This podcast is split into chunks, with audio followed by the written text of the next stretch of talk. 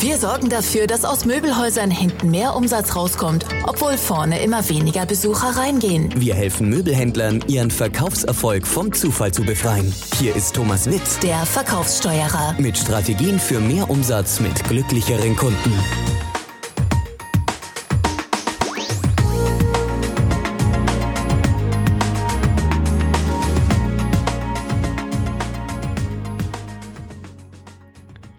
Ja, hallo und herzlich willkommen. Heute mit einem sehr kontroversen Thema. Ich werde immer wieder in Auseinandersetzungen hereingezogen, überwiegend zwischen Chefs und ihren Verkäufern.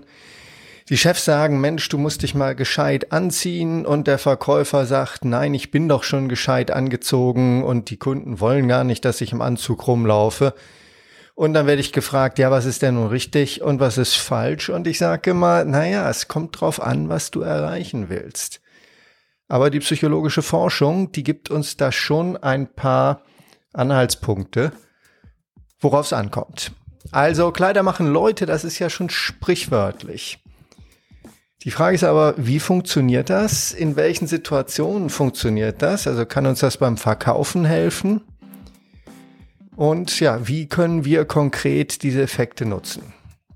Da gibt es eine Reihe von Forschungsergebnissen, die zeigen, dass Anzugträger höflicher behandelt werden. Sie wirken eher als Vorbild und setzen sich öfter durch. Äh, Meine völlig unwissenschaftliche Erfahrung hat das auch ergeben. Also wenn ich mit meinem Geschäftspartner, der damals eindeutig der Seniorpartner im Geschäft war, in ein Hotel kam, er hatte oft teure Freizeitkleidung an und ich einen Anzug. Seine Kleidung war aber bestimmt teurer als mein Anzug.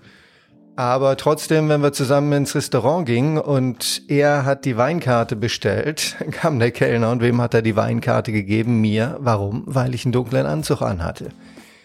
Also, ähm, wenn es einen Anzugträger und Nicht-Anzugträger gibt, werden Anzugträger höflicher verhandelt.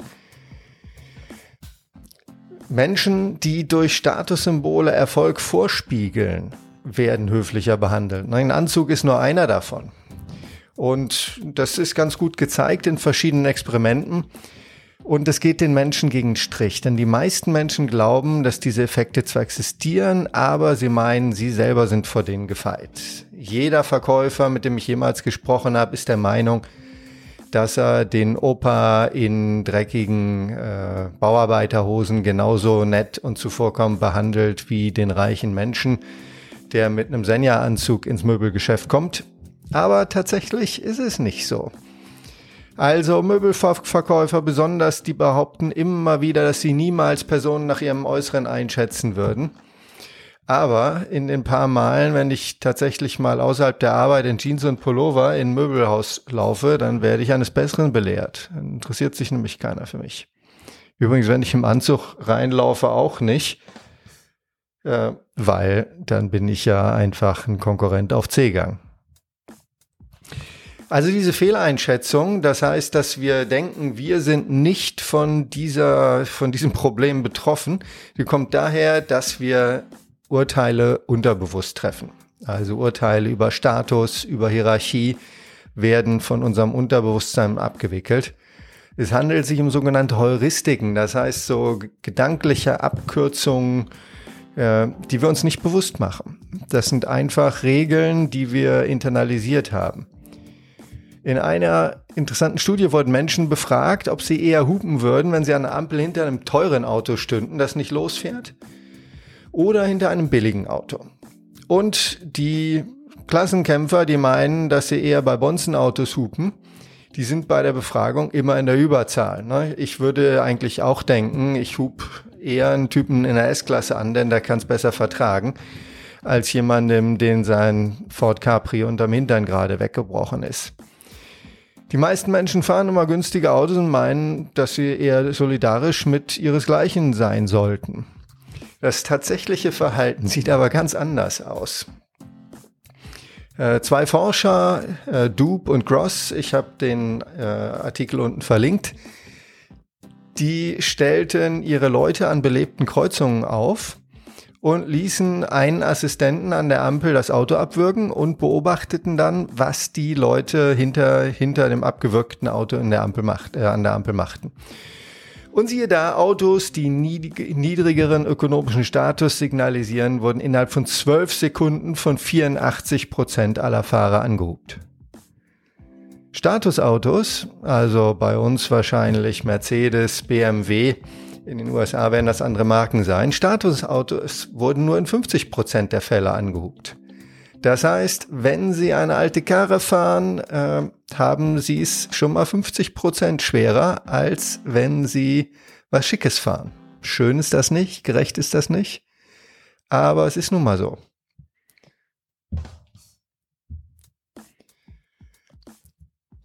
In mehreren Studien wurde dieser Effekt bestätigt. Billige Autos werden sowohl öfter als auch schneller angehupt. Ob wir es wollen oder nicht. Und ich würde das natürlich auch weit von mir weisen, dass ich mich so verhalte, aber tu es dann wahrscheinlich doch genauso. Es wurde aber auch getestet, ob weibliche oder männliche Fahrer öfter angehupt werden. Und da gibt es schlechte Nachrichten für Frauen, sowohl von Männern wie aber auch von ihren eigenen Geschlechtsgenossinnen wurden Frauen signifikant mehr angehupt als Männer. Daran kann man ohne teure Geschlechtsumwandlung jetzt nichts machen. Äh, aber man kann ja immerhin als Frau sich Statusmerkmale zulegen, so dass man weniger angemeckert und angehupt wird. Was können wir daraus lernen? Lektion Nummer eins. Wir können uns rund ein Drittel allen Ärger sparen, wenn wir durch Äußerlichkeiten hohen Status signalisieren. Ne, das, warum ein Drittel? Das war die Differenz zwischen angehupt werden in 50 Prozent der Fälle, wenn wir ein schickes Auto fahren, und angehupt werden in 84 Prozent aller Fälle, wenn wir ein eher altes Auto fahren. So, jetzt äh, ist das mit dem Auto relativ teuer, Status zu symbolisieren. Also ich persönlich, ich besitze gar kein Auto, ich habe gar kein Auto. Äh, mit Kleidung ist das wesentlich billiger zu machen als mit Autos. Äh, ich trage seit Jahrzehnten in der Arbeit meistens einen Anzug und merke, dass ich höflicher und zuvorkommender behandelt werde und dass ich Meinungsverschiedenheiten und Beschwerden öfter zu meinen Gunsten entscheiden kann, als wenn ich in Freizeitkleidung unterwegs bin. Also immer wenn ein Mensch im Anzug auf einen Mensch ohne Anzug trifft, gibt oft der im Anzug den Ton an. Und genau das will ich beim Verkaufen. Das Zweite, was wir daraus lernen können. Professionell gekleidete Leute werden eher als Vorbild akzeptiert und sind dadurch erfolgreicher. Das war eine andere äh, Serie von Experimenten in, von der Uni Köln durchgeführt, auch unten verlinkt. Die sind über einen Zeitraum von zwei Wochen einem Obdachlosen gefolgt, der in der Kölner U-Bahn durch den Verkauf von diesen örtlichen Obdachlosenzeitungen Spenden sammelte. Dabei schauten sich drei Situationen an. Einmal die Kontrollsituation, das heißt, der Obdachlose wurde nur beobachtet. Und siehe da, das Geschäft lief mies. Nur bei 30 Prozent aller Fahrten er, erhielt er überhaupt einen Almosen und pro U-Bahn-Waggon machte er gerade mal 40 Cent Umsatz. Also wir können also alle froh sein, dass wir unser Geld anders verdienen. Also Kontrollsituation bekommt 40 Cent pro Waggon und nur bei 30 Prozent aller Mitfahrten überhaupt. Die zweite Gruppe, ich nenne die Monkey See, Monkey Do. Äh, da haben sie zusätzlich zu dem echten Obdachlosen noch einen als normalen Fahrgast getarnten Forscher mit in den U-Bahn-Waggon gestellt jeweils. Und der meldete sich immer als erster und gab eine Spende. Und wie wir uns das wohl denken, dies erhöhte die Wahrscheinlichkeit, eine weitere Spende zu bekommen, um mindestens 65 Prozent. Ne? Deswegen äh, Monkey See, Monkey Do äh, an einem Samstag ist es viel einfacher, Kunden anzusprechen. Warum? Weil alle Kunden sehen, dass, äh, dass man hier mit Verkäufern spricht. Dass es toll ist, mit Verkäufern zu sprechen, denn alle Verkäufer sind ja belegt. Also 65 Prozent äh, mehr Wahrscheinlichkeit, das zu bekommen, was du willst, wenn ein anderer Mensch als Vorbild dient. So, deswegen ist es auch so wichtig, dass in wenig frequentierten Möbelhäusern halt keine unbetreuten Kunden rumlaufen. Samstags ist das kein Problem. Denn neue Besucher orientieren ihr Verhalten instinktiv an dem der Kunden, die schon da sind. Und wenn die alle wie an einem Samstag in regen Gespräch mit Verkäufern sind, dann wollen die das auch. Wenn aber alle Kunden alleine durch die Ausstellung dödeln, dann lassen sich neue Besucher auch nicht ansprechen. Denn dann denken sie sich, naja, man dödelt hier halt alleine durch die Ausstellung und lässt sich nicht ansprechen. Das erklärt also den Samstagseffekt, wenn die Ärsche sich reiben, entsteht Umsatz, äh, Möbelfolklore. Die Abschöpfung ist an Samstagen in fast allen von uns betreuten Häusern überdurchschnittlich hoch und die Kunden sind einfacher zu kontaktieren als sonst. So, das war die Monkey See, Monkey Do Gruppe. Die dritte Gruppe, da wurde ein, ein Forscher in den U-Bahn-Waggon dazu geschickt, der offensichtlich einen hohen Status hatte und getestet gegen einen mit niedrigem Status. So, was meine ich damit oder was meinen die Forscher damit? Äh, es wurde äh, der Forscher, der hatte einen Anzug an, der mit hohem Status, ne, Anzug, Schlips, die FAZ unterm Arm, der mit niedrigem Status, Jeans, Pulli und eher eine Bildzeitung. Und auch da wieder, fast jeder Mensch denkt, er wäre eher davon inspiriert, wenn ein armer Mensch was spendet. Ne? Denke ich auch. Äh, das ist mehr wert. In der Realität folgten aber 22 Prozent mehr Menschen dem Vorbild des scheinbar reichen Spenders. Das heißt, wir imitieren Verhalten von Menschen, die für, für uns sichtbar erfolgreich sind. Also, was bedeutet das für uns Möbelverkäufer? Es ist ziemlich klar erwiesen, dass es sinnvoll ist, durch Kleidung hohen Status zu signalisieren. Und viele Verkäufer sagen, ja, ich tue das absichtlich nicht, weil ich will den Kunden das Gefühl geben, einer von ihnen zu sein. Ja, wer hat recht? Hier nochmal, es kommt drauf an, was sie wollen. Wenn sie Menschen beeinflussen und führen wollen, und bei meiner Art des Verkaufens geht es genau darum, dann sorgen Sie dafür, dass Sie als Alpha-Tierchen wahrgenommen werden. Wenn Sie dagegen untertänig neben dem Hunden, neben dem Kunden hinterherdackeln wollen und vom Kunden gesteuert möglichst viele Möbel zeigen wollen, dann biedern Sie sich ruhig an. Ja, also nochmal, hoher Status, Anzug zeigt, das äh, macht Ihnen wesentlich, äh, das, das Leben wesentlich leichter, weil Sie sich besser durchsetzen äh, und außerdem dienen Sie mehr als Vorbild, ihnen wird mehr geglaubt. Ja, äh, die meisten Möbelverkäufer wissen das, glaube ich, auch irgendwie auf, auf irgendeiner Ebene schon. Denn an Samstagen sind die oft besser angezogen. Die Verkäuferinnen sind dann aufwendiger geschminkt und besser angezogen. Die Männer tauschen die fröhlich chaotischen Kombinationen gegen Anzüge und einfarbige Hemden. Und wenn das am Samstag gut funktioniert, dann wundert es mich immer, dass am Montag wieder der alte Schlendrian einkehrt. Logisch ist das nicht. Ich würde das mal in der Mannschaft besprechen. Und wenn Sie Möbelverkäufer sind, sehr einfach durchzusetzen. Der Anzug muss nicht teuer sein, er muss nur dunkel sein, sagte mein Chef bei der Unternehmensberatung. Ja, Kleider machen Leute der zweite Teil. Kleider verändern mich nicht nur, wie andere Menschen uns sehen, sondern auch, wie wir uns selbst sehen und verhalten. Kleidung kann uns zum Beispiel schlauer machen. Ganz interessante psychologische Forschung. Jedem, der schon mal ein etwas älterer Freizeitkleidung, Möbelgeschäft oder ein Autohaus betreten hat, dem ist klar, dass unsere Kleidung beeinflusst, wie andere Menschen uns wahrnehmen und behandeln. Ähm, das war der letzte Teil dieses Podcasts. Unsere Kleidung beeinflusst aber auch, wie wir uns selbst wahrnehmen. Feine Abendgarderobe zum Beispiel sorgt dafür, dass wir uns attraktiver fühlen. Anzüge geben uns ein professionelles Gefühl, sportliche Kleidung lässt uns vor uns selbst sportlich erscheinen. Die Frage ist, ob sich dieses Gefühl tatsächlich auf unser eigenes Verhalten und damit auf unsere Fähigkeiten und auf unseren Erfolg auswirkt. Kann unsere Kleidung zum Beispiel kann uns zum Beispiel Kleidung, die normalerweise schlaue Menschen tragen, schlauer machen? Äh, dieser Frage sind zwei Verhaltenspsychologen nachgegangen, Adam und Galinski. 2012, den Artikel habe ich unten verlinkt. Und siehe da, ein Wissenschaftlerkittel macht schlau. Äh, die beiden Forscher ließen Versuchspersonen einen Aufmerksamkeits- und Intelligenztest, also so vom Typ Medizinertest absolvieren. Und zwar einmal in ihrer normalen Freizeitkleidung und einmal mit einem weißen Kittel, mit der Erklärung, dass diesen Kittel normalerweise Forscher tragen. Ne? So einen weißen Laborkittel. Das Ergebnis war, die Fähigkeiten der Testperson nahmen durch den Kittel zu. Krass, oder? Über die Gründe können wir nur spekulieren. Vermutlich liegt das daran, dass Wissenschaftler und Forscher viel Aufmerksamkeit für Details haben müssen, um erfolgreich zu sein. Und das weiß man irgendwie.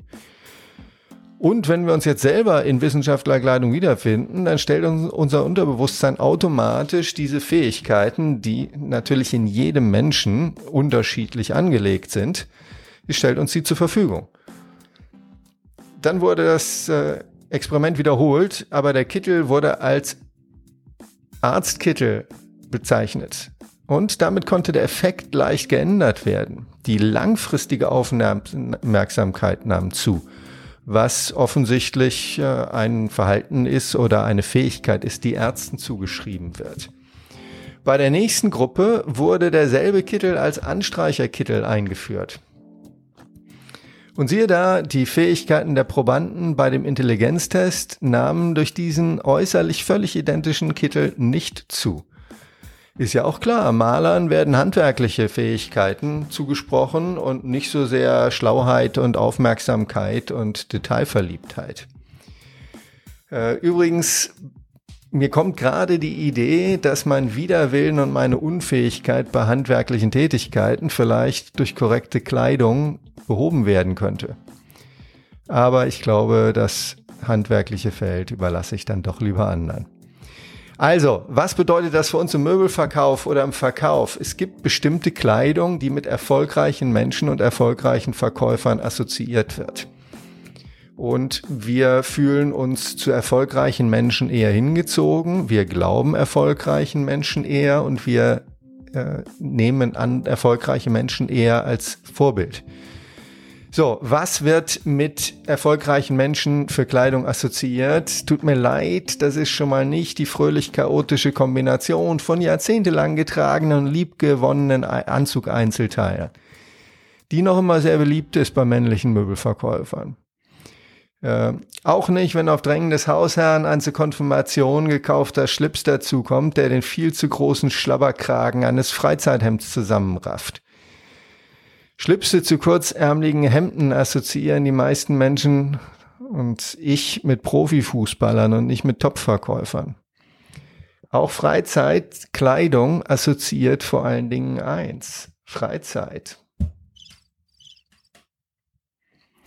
Wir dagegen wollen die Merkmale erfolgreicher Alpha-Tierchen.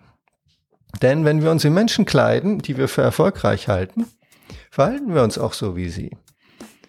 Und damit dieser Einfluss auf das eigene Verhalten bei Ihnen funktioniert, das heißt Verhaltenslösung auslöst, Verhaltensänderung auslöst, deswegen muss es sich um Kleidung handeln, die Sie mit Menschen assoziieren, die erfolgreicher sind als Sie selbst. Aber wichtig, die erfolgreicher sind als Sie selbst. Ähm, wenn Sie zum Verkaufen die Kleidung tragen, die Sie immer schon getragen haben, dann werden Sie die Ergebnisse bekommen, die Sie immer schon bekommen haben. So viel ist klar. Das heißt, wenn Sie über diesen Hebel mehr Erfolg wollen, dann wählen Sie Klamotten, die erfolgreichere Menschen in ihren Augen tragen. Äh, kleine Geschichte, mein Freund und Mentor, leider vor Jahren verstorben, Chris Eifel, der hatte einen Akquise Armani, einen wunderschönen Anzug. Und wenn er den trug, dann war er bei Verkaufsgesprächen unschlagbar. Das war er übrigens meistens auch ohne, aber er signalisierte sich selber durch diesen Anzug. Jetzt geht's um die Wurst. Dieser Effekt lief übrigens komplett in seinem Kopf ab, glaube ich. Da er in der Arbeit ausschließlich sehr edel und teure Anzüge trug, war für seinen Gesprächspartner und auch für mich der Unterschied kaum wahrnehmbar. Aber darauf kam es ihm auch gar nicht an. Äh, er fühlte sich in seinem Anzug unschlagbar und dann war es auch. Ja, und ich habe ein paar handgemachte Schuhe, die sich für mich anfühlen wie ein Handschuh und für den Rest der Welt sehen die aus wie normale schwarze Anzugsschuhe. Ich agiere aber in diesen Schuhen erfolgreicher als in Schuhen von der Stange. Äh, noch ein Beispiel. Äh, vor ein paar Jahren äh, traf ich einen alten Del Carnegie-Kollegen wieder, also von, von der Trainingsorganisation, bei der ich angefangen habe vor 25 Jahren. Und der coacht jetzt wirklich für ein Schweinegeld DAX-Vorstände. Und wir haben uns auf Mallorca getroffen und er hatte Handgepäck der Marke Tumi dabei. Der geschätzte Wert äh, waren irgendwie, ich würde schätzen, über 2000 Euro für zwei Taschen. Und ich fragte ihn, Mann, warum hast du so teures Tumi-Gepäck? Und seine Antwort war, weil die Mackies, das ist Slang für, für Mitarbeiter der Beratungsorganisation McKinsey, er sagte, weil die Mackies die auch alle haben. Äh, er kaufte sich also bewusst Statussymbole, 2000 Euro ist wesentlich billiger, als sich eine S-Klasse zu kaufen, äh, die sowohl auf das eigene Unterbewusstsein wie auch auf das von anderen ausstrahlen. Er ist erfolgreich. Ein sehr erfolgreicher Trainer und Beraterkollege Thomas Ebrahim erzählte mir mal, dass er zu jedem Verkaufsgespräch zwei Kugelschreiber mitnimmt. Einen Parker und einen Mont Blanc. Und für alle Nichtkenner, zu denen ich auch gehörte damals, beides sind gute und schicke Kugelschreiber, aber der Mont Blanc ist wesentlich teurer. Und während er jetzt die Bedarfsermittlung machte, machte er sich Notizen mit dem Parker Kuli. Wenn der Kunde aber fragte, was, was soll ich denn jetzt verändern? Äh, wie kommen wir denn hier einer Lösung näher? Dann steckte er demonstrativ den Parker-Kuli weg und packte den Mont Blanc aus und sagte, mit dem Parker schreibe ich bei der Bedarfsermittlung. Die ist bei mir kostenlos. Aber wenn ich jetzt zur Beratung übergehen soll, dann schreibe ich mit dem Mont Blanc. Das haben sie auch verdient. Denn meine Beraterstunde kostet 300 Euro. Natürlich hatte er nicht vor, dem Kunden in dieser Stufe des Verkaufsprozesses wirklich Geld abzunehmen, aber er signalisierte damit einmal seinem eigenen Unterbewusstsein, aber auch dem Kunden, auf welcher Stufe des Verkaufsprozesses, nämlich bei der Bedarfsermittlung, er sich befand. Und dass die Lösungspräsentation auf dieser Stufe nichts zu tun hatte. Ja, das ist also äh, ist die Wirkung von Garderobe, Was können Sie damit machen? Äh, gehen Sie mal in sich und überprüfen Sie Ihre Arbeitsgarderobe und die, die Wirkung davon. Signalisieren Sie Ihrem eigenen Unterbewusstsein damit Erfolg, Höchstleistung, Konzentration und all die anderen Eigenschaften, die wir für unsere Arbeit brauchen?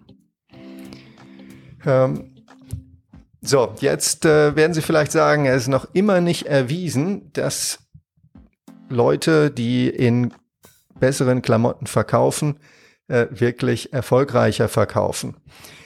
Äh, leider doch.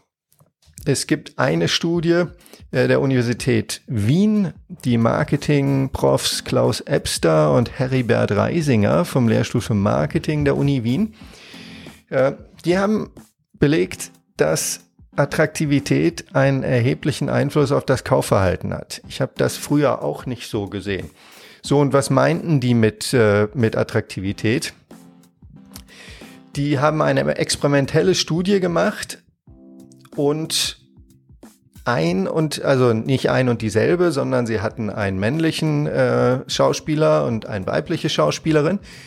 Und die haben sie von einer professionellen Visagistin einmal überdurchschnittlich attraktiv, einmal durchschnittlich und einmal weniger attraktiv äh, schminken lassen. Das heißt, äh, die haben nicht äh, irgendein Topmodel genommen und das neben Hayo Normalverbraucher gestellt und die miteinander verglichen. Die Wirkung, denn dann weiß man ja nicht, liegt es wirklich nur an diesen äh, äußerlichen Merkmalen oder präsentiert derjenige einfach anders. Also es war immer dieselbe Person, eine männliche, eine weibliche Schauspieler, die einmal attraktiv herausgemacht waren, einmal durchschnittlich und einmal nicht so attraktiv. Und sie stellten ganz eindeutig fest, dass die Konsumenten und Konsumentinnen, die hier diese äh, ja, Versuchspersonen beim Verkaufen äh, in einem Video beurteilen sollten, dass attraktive Verkäufer und Verkäuferinnen wesentlich vertrauenswürdiger und kompetenter eingeschätzt werden als weniger attraktive. Und also menschliche, menschliche Attraktivität, Sympathie bei Verkaufsgesprächen zahlt sich äh, sprichwörtlich aus. Denn die Attraktivität überträgt sich auch auf die Produkte. Also ganz erstaunlicherweise, es war immer derselbe Film, wo immer dieselben Produkte verkauft wurden. Die Produkte wurden besser bewertet, wenn uns, wenn den, den, äh, ja, den Beobachtern die Verkäuferin oder der Verkäufer gefällt. Ja. Konsumenten sind eher bereit, bei attraktiven Verkäufern und Verkäuferinnen die, die Geldbörse zu zücken. Und wichtig ist aber zu verstehen, äh, es ging gar nicht um wirklich äh, Angelina Jolie und Brad Pitt. Also man muss nicht herausragend krass gut aussehen. Ich glaube, gerade als Frau äh, hat das auch gravierende Nachteile im, äh, sagen wir mal, in der Zusammenarbeit mit, mit männlichen Kunden, äh, wenn man zu attraktiv ist. Äh, sondern es sind äh, also es sind einfach Leute gewesen, die etwas überdurchschnittlich attraktiv fertig gemacht wurden von dieser Visagistin. Also etwas, was, was wir vermutlich alle auch selber können. Ähm, bei Verkäufern und Verkäuferinnen, äh, die ja so, so fertig gemacht waren, als ob sie ihr Erscheinungsbild eher ein bisschen vernachlässigen, äh, hätte die Kasse weniger geklingelt. Also wir müssen nicht wahnsinnig äh, attraktive Menschen einstellen, wir müssen nicht nach, nach Models suchen, sondern nur dafür sorgen, dass wir uns ein bisschen besser kleiden, ein bisschen besser zurecht machen als der Durchschnitt. Und das ist im Möbelhandel gar nicht so schwer, finde ich. Äh, Herr Klaus Ebster, der äh, Autor der Studie, sagt, Originalzitat, ein adrettes, gepflegtes Aussehen ist jedoch sowohl bei Frauen als bei Männern ein wichtiger Erfolgsfaktor im Verkauf. Also, damit ist, denke ich mal, die sind die groben, äh, die groben Leitplanken geklärt. Jawohl, äh, Kleidung, Statussymbole spielen eine Rolle. Wir werden höflicher behandelt, wir setzen uns besser durch. Erfolgreiche Menschen dienen eher als Vorbild. Und tatsächlich, wenn wir attraktiver auftreten, werden die Produkte auch attraktiver, äh, die wir verkaufen. Ja, das war's. Äh, schön, dass Sie bis zum Schluss geblieben sind. Wir hören uns beim nächsten Podcast. Ihr Thomas Witt. Über 100 Möbelhäusern und 2000 individuellen Verkäufern haben wir bereits geholfen, mehr Umsatz pro Besucher zu machen. Wann entscheiden auch Sie sich dafür, Ihren Verkaufsprozess zu optimieren? Gehen Sie jetzt online auf www.verkaufssteuerer.de und holen Sie sich kostenlos Checklisten, Tipps und Tricks für mehr Verkaufserfolg